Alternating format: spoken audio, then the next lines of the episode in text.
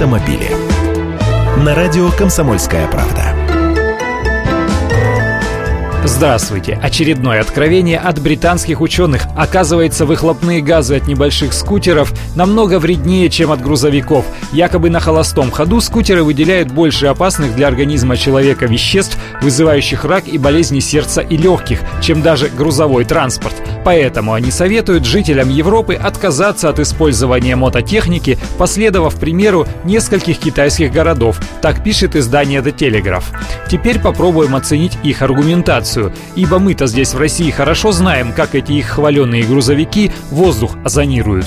И вот на что они опираются. На скутерах обычно используются двухтактные двигатели. Эти моторчики гораздо менее эффективны при сжигании топлива. Это раз. Второе. Выхлопные системы двухколесных значительно хуже фильтруют загрязняющие вещества, чем каталитические нейтрализаторы отработанных газов, которые сейчас есть на большинстве современных автомобилей, в том числе и грузовых. Вот на этом месте чуть поподробнее. Не знаю, как вы, а я, едва оказавшись за грузовиком, сразу включаю систему рециркуляции циркуляции воздуха в салоне, ибо неприятный, мягко говоря, запах, видимо, от работы дивных каталитических нейтрализаторов, сразу появляется повсюду. Про черный дым столбом из выхлопных труб грузовиков и не говорю.